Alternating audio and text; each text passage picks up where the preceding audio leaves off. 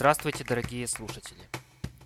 С вами очередной выпуск подкаста Ubuntu глазами пользователей под номером, под номером 33.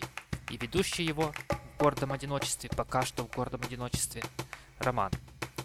Как успели заметить некоторые из вас, на прошлой неделе не было очередного выпуска этого подкаста. Такая ситуация сложилась по двум причинам. Первая – это моя очень высокая занятость, а вторая это банальное отсутствие интересных новостей. Э, точнее, достаточного количества интересных новостей. Согласитесь, на протяжении всего выпуска рассказывать только одну новость как-то как-то оно не кошерно. Ну да ладно, хватит о грустном и перейдем к новостям. Хотя нет, перед новостями я хочу поделиться своим опытом с Ubuntu, естественно. Негативным опытом, установки Ubuntu на отдельно взятый десктоп. Это произошло буквально на днях, и этот десктоп был оборудован видеокартой NVIDIA FX 5320. Установка прошла нормально, без всяких приключений, но вот на рабочем столе в уже свежеустановленной системе не отображались иконки ленчера. И вообще вместо ленчера на экране была такая вот прозрачная область с окантовкой. Э, наведя мышкой на различные его области, я по подсказкам э, мог сориентироваться, где какая программа. И еще кроме этого бага я столкнулся с очень сильными тормозами при работе, при работе системы. Установка пакета с драйверами проблему не решила. Обновление всех пакетов, ну хотя при этих тормозах это был довольно долгий процесс, тоже ничего э, никакого позитивного результата не дало. Начал я разбираться с этими проблемами поглубже. Тормоза победил. Э, Всего-навсего надо было изменить два параметра в настройках компиза. А вот с, проз... с прозрачным ленчером получилось гораздо хуже. Точнее, получилось никак. Э, я недаром вначале упомянул об модели видеокарты. Так вот, оказалось, что также ведет себя вся серия FX fx5, дальше иксы.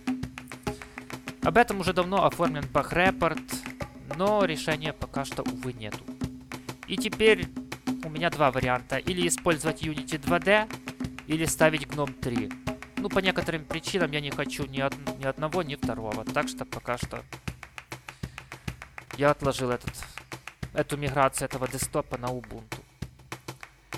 Э, собственно, зачем я это все рассказал? А, Всего-навсего по двум причинам. Первая, это вот лично мне вот надо, надоедают такие проблемы. Хочется стандартного поведения. Установил и работаешь.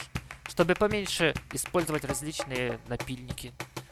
Базовые программы, по моему скромному мнению, должны работать без всякого напильника и базовая оболочка и система. А вторая причина это просто желание поделиться своим опытом, что может быть кому-то сэкономит время. Ну а теперь к новостям. Первая новость касается Лубунту. Как вы помните, текущий релиз этого дистрибутива является первым официальным релизом от Canonical. Очевидно, этот факт придал разработчикам новых сил, и они усиленно работают над следующим релизом, который выйдет в апреле 2012 года, то есть всего года. Э, прежде всего, Lubuntu возвращается к теме Озон, которая усиленно допиливается разработчикам и портируется на GTK 3. Также любители этого минималистического дис дистрибутива ждут две новые программы LXFind и LXScreenshot. Первая, как вы уже догадались, это является инструментом, первая программа является инструментом поиска файлов, а вторая, естественно, по названию мы догадываемся, что вторая программа это средство получения снимков экрана. Если честно, то не помню, как до этого делали снимки экрана в Ubuntu, но почему-то мне кажется, что проблем не возникало с этой задачей. Для обеих программ есть свои PPA-репозитарии, так что вы можете при желании протестировать их прямо сейчас и оценить все преимущества и недостатки этих двух программ. Хотя сразу скажу, интерфейс там миним... минималистичен. Ну что же, Принятие Ubuntu в семейство официальных дистрибутивов однозначно позитивно повлияло на разработчиков, на разработчиков и мы видим уже первые результаты, и я надеюсь, что далеко не последние. А вторая новость об KDE. Новость состоит в том, что у вас появилась возможность купить планшет с KDE Plasma Active. Этот вот KDE Plasma Active используется в качестве интерфейса для конечного пользователя. Plasma Active это интерфейс, основанный на KDE и предназначен он для пальцев, то есть, то есть ориентирован на пальцевое управление. Так вот, читал я эту новость, ходил по ссылкам и, честно говоря, вот так и не понял, кто выступает производителем вот этого устройства. А устройство название которого, кстати, переводится как «свеча», э, ничем не хуже теперешних планшетов на Android. Размер 7 дюймов, ARM процессор на 1 ГГц, пол гигабайта ОЗУ, 4 гигабайта внутреннего, внутреннего хранилища, слот для SD-карт, Wi-Fi, HDMI и два мини-USB порта. Ну и, естественно, емкостной мультитач экран. В общем, ничего такого невероятного. Смотрел я видео, которое прилагает, прилагалось к статье. Выглядит красиво. Тут, тут не поспорить. Но заметил одну особенность. При демонстрации почему-то картинку увеличивать с помощью кнопки на панели инструментов. Сразу, у меня сразу возникло подозрение относительно мультитача. А если он вообще там? Тяжело после айфонов и андроидов без мультитача. Вы уж поверьте. А второй момент, о котором не говорится в статье, это батарея. Насколько ее хватит такому устройству, ответов нету никаких, даже намеков нет. Или дело с батареей плохо, так сильно плохо, или случайно забыли об этом упомянуть. Надеюсь на второе. В принципе, устройство неплохое для тех денег, что за него хотят. Упс, я забыл сказать, сколько оно стоит. Так вот, исправляюсь. Цена его составляет 200 евро. В принципе, цена нормальная, как для планшета. Э, кстати, весь доход от продажи этого устройства будет направлен на дальнейшее развитие на дальнейшее развитие вот этого проекта Plasma Active. Я, я лично сам еще не определился, вот пригодится ли мне такой планшет или нет. Наверное, подожду немного, посмотрю на его обзоры и тогда уже, наверное, приму решение. Ну а для ярых фанатов KDE это точно не будет проблемой. Покупать или не покупать, ведь они своей покупкой как раз поддерживают развитие своей и, несомненно, достойной оболочки для рабочего стола. Ну, не только рабочего стола, оказывается, уже и для планшетов.